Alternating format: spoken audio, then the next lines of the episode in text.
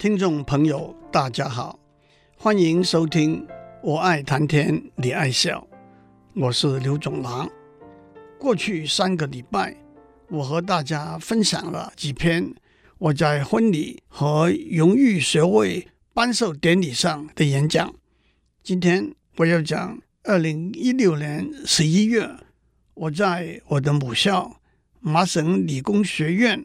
一位老师的追思会上的一篇演讲。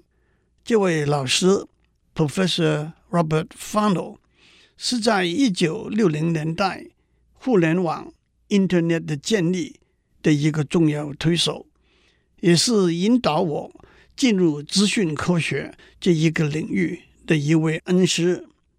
二零一六年，他以九十八岁的高龄过世，因此。让我从我进入资讯科学这个过程讲起。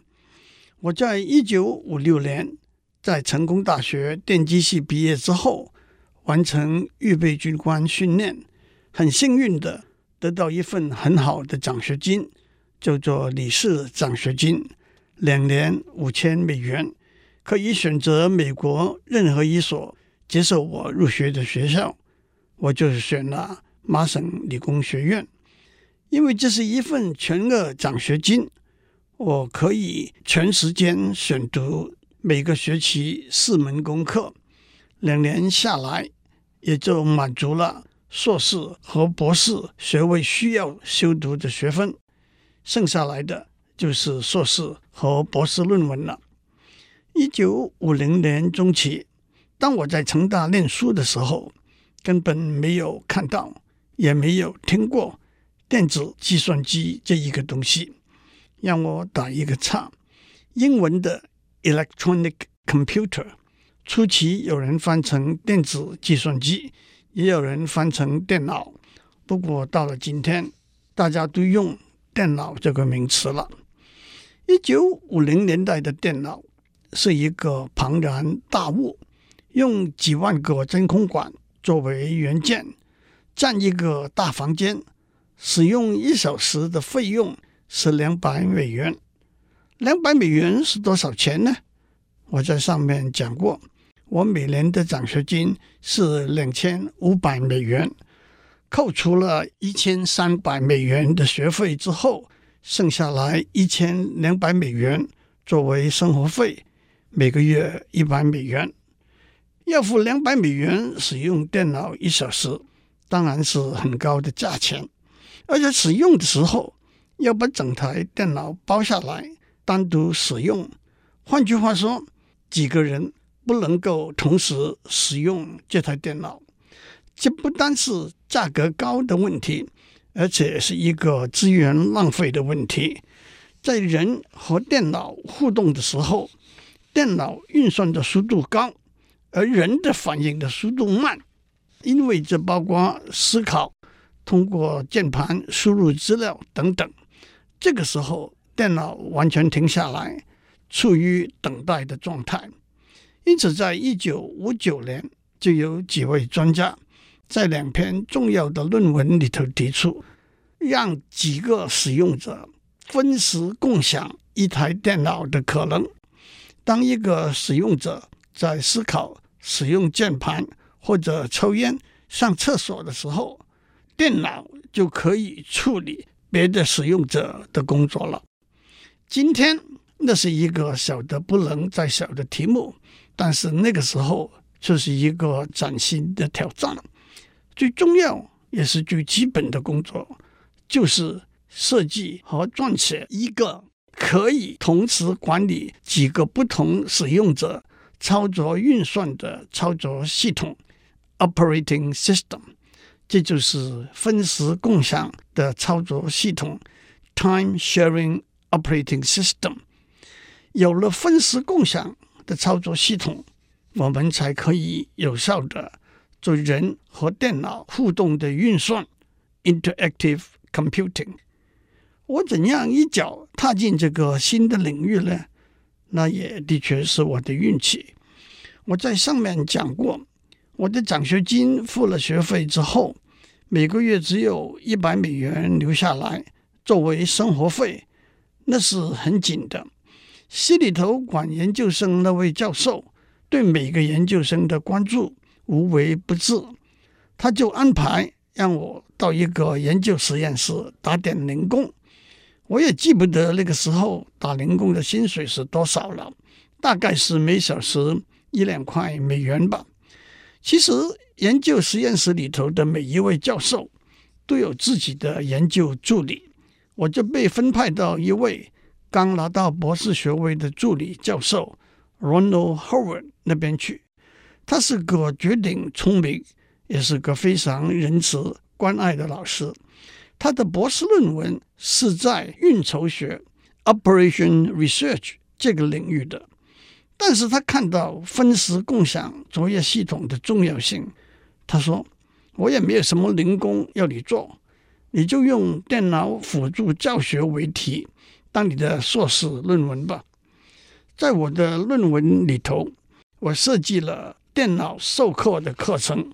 作为人和电脑互动的计算的一个例子，课程的要点是：第一，互动 （interactive），电脑问，学生答，电脑评估学生的答案之后再提出问题；第二，即时 （instantaneous），电脑和学生即时互动；第三，小步渐进 （incremental），学习的过程。一步一步，小步渐进。第四，个人化 （individualization），每个学生按照他的表现进度不同。一九六零年，我完成了硕士论文之后，选择在逻辑设计 （logic design） 这个领域里头做博士论文的研究。也没想到，只打下了二十年之后，我进入。电脑辅助晶片设计的基础。从一九五九年开始，麻省理工学院的团队在一九六二年左右完成了第一台大型的分时共享操作系统 CTSS。当时挺身而出，负起领导继续往前迈进的是一位已经在电磁学和资讯理论 （Information Theory）。这两个领域成了大名的资深教授，Professor Robert Funnell。他负起领导一个新的计划 Project Mac 的责任。这个计划除了推动分时共享的操作系统的发展之外，也成为麻省理工学院在电脑科学这个领域的研究和教育的主力。我在一九六二年获得博士学位之后，留校任教。当我向 Funnell 教授表达参加他的计划的时候，他毫不犹豫地让我参加了。接下来，Project Mac 推动的几个重要的工作是互联网、人工智慧和资讯科学教育。范鲁教授在二零一六年逝世，我被邀请在追思会上做一个八分钟的演讲。追思会的筹备委员会还半开玩笑的跟我说：“你要代表当年年轻的教授道出你们的心声啊！”当然，我原来的讲稿是用英文写的，让我先把它翻成中文。接下来我会把英文的原稿再念一遍。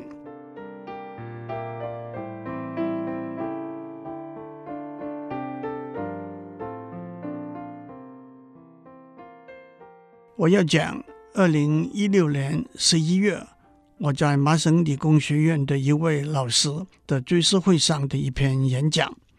我先讲中文的讲稿，为了时间关系，我删了一些细节。前天我从台北坐飞机来到波士顿，重复了五十八年我从台北来到波士顿作为一个研究生的旅程。今天。我来到这里，聚练，同时也要向 Funnell 教授表达感谢之意。在我的记忆中，Funnell 教授是一位充满魅力、仁慈和关怀的人。我要感谢 Funnell 教授为我打开了通往资讯科学研究这个领域的大门。我更要感谢他教导我生命真正的意义。当我在台湾念大学的时候，我从来没有听过 Fanon 教授这个名字。但是当我抵达 MIT 之后，我很快就知道他是怎样的一个人物了。一九四七年，他在 MIT 获得博士学位之后，留校任教。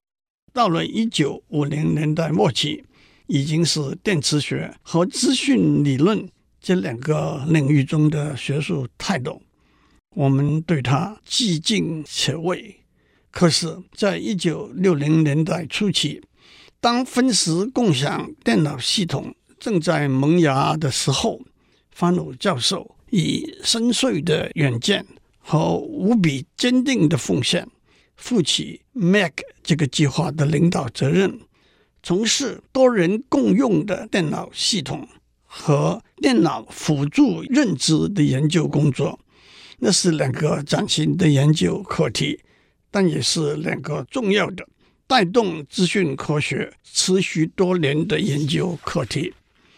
那个时候，我是一个刚拿到博士学位的年轻教授，我去找 Fanon 教授，问他可不可以参加他的研究计划，他毫不犹豫的。就答应了，还给我安排了一个很好的办公室。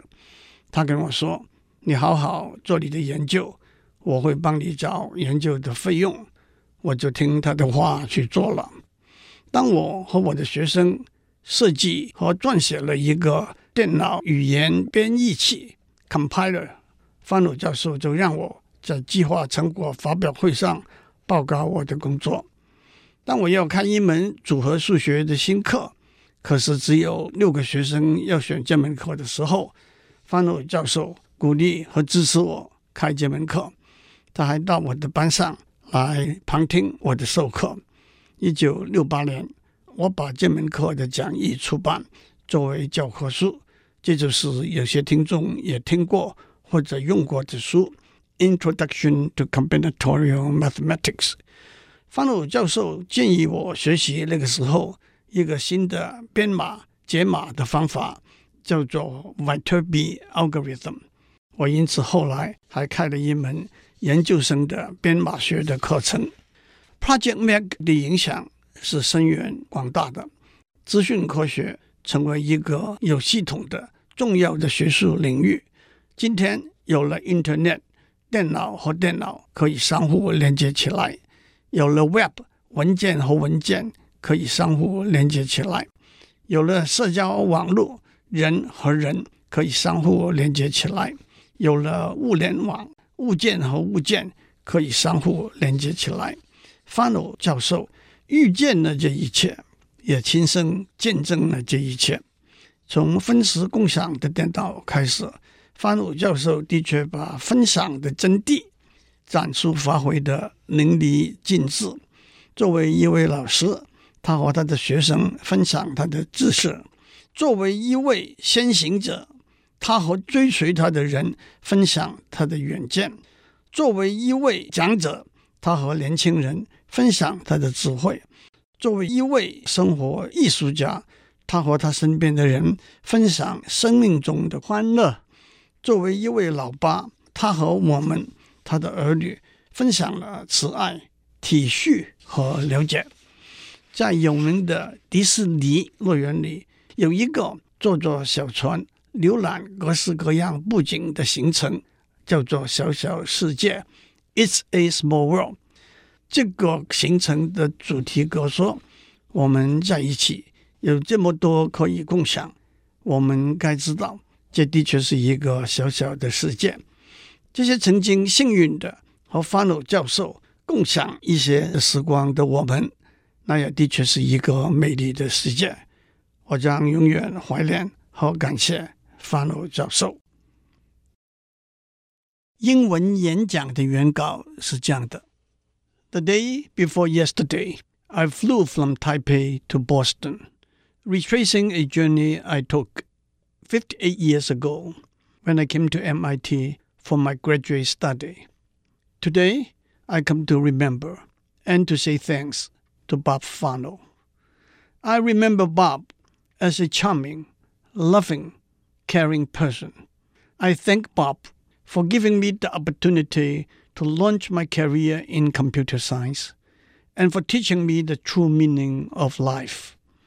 As an undergraduate student in Taiwan, I never heard of the name Roberto Mario Fano. However, I quickly found out who he was after I arrived at MIT. I took a class in electromagnetic theory.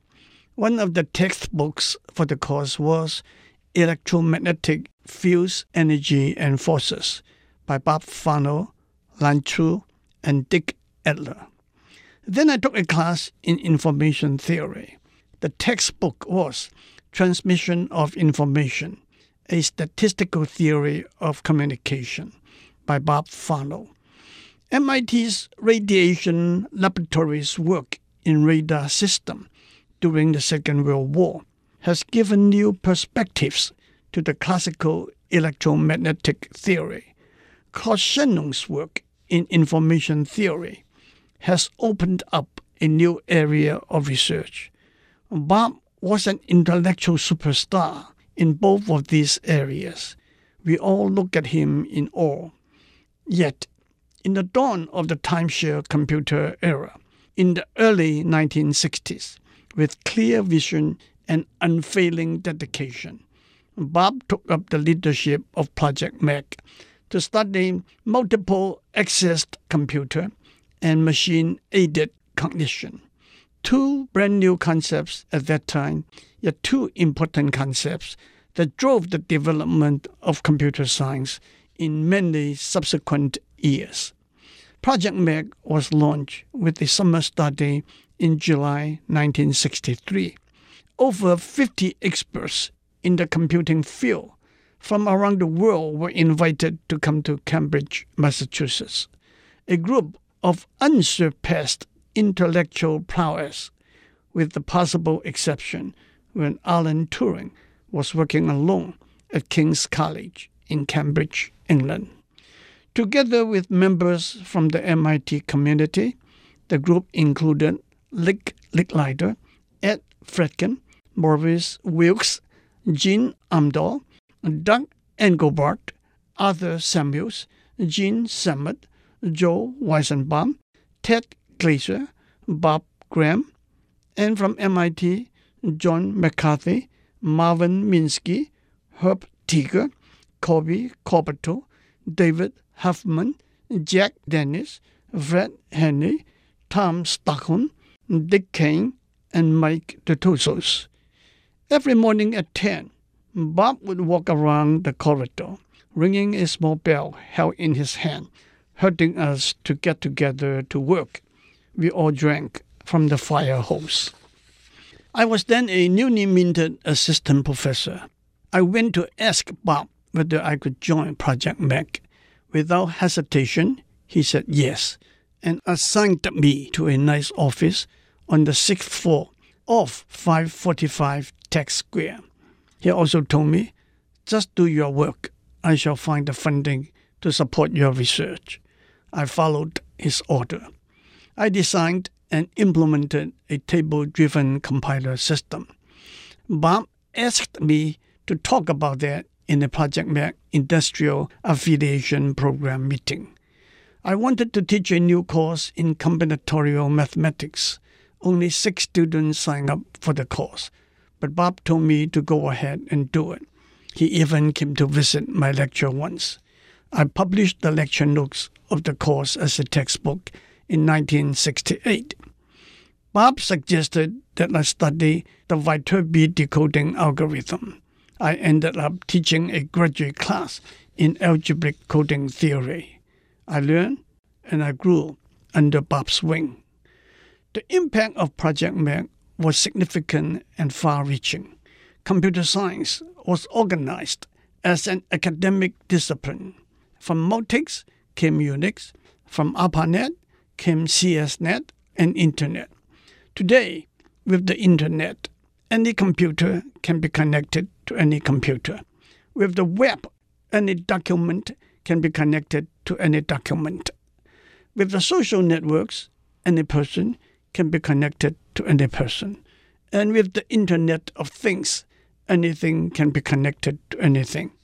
Bob foresaw that and also was able to witness all of that in his lifetime. Beginning with the notion of timeshare computers, Bob exemplified the spirit of sharing in a most splendid way. As a teacher, he shared his knowledge with his students. As a leader, he shares vision with his followers. As an elder, he shares his wisdom with his juniors. As a bon vivant, he shares the joy of life with people around him. And as a papa, he shares with us his bambini, kindness, thoughtfulness, and consideration. In the famous amusement park, Disneyland, there is a ride called It's a Small World. The theme song of the ride said, There's so much that we share, that it's time we are aware. It is a small world after all. For those of us who were fortunate enough to share some very good time with Bob, it was also a beautiful world. I shall always remember and thank Bob.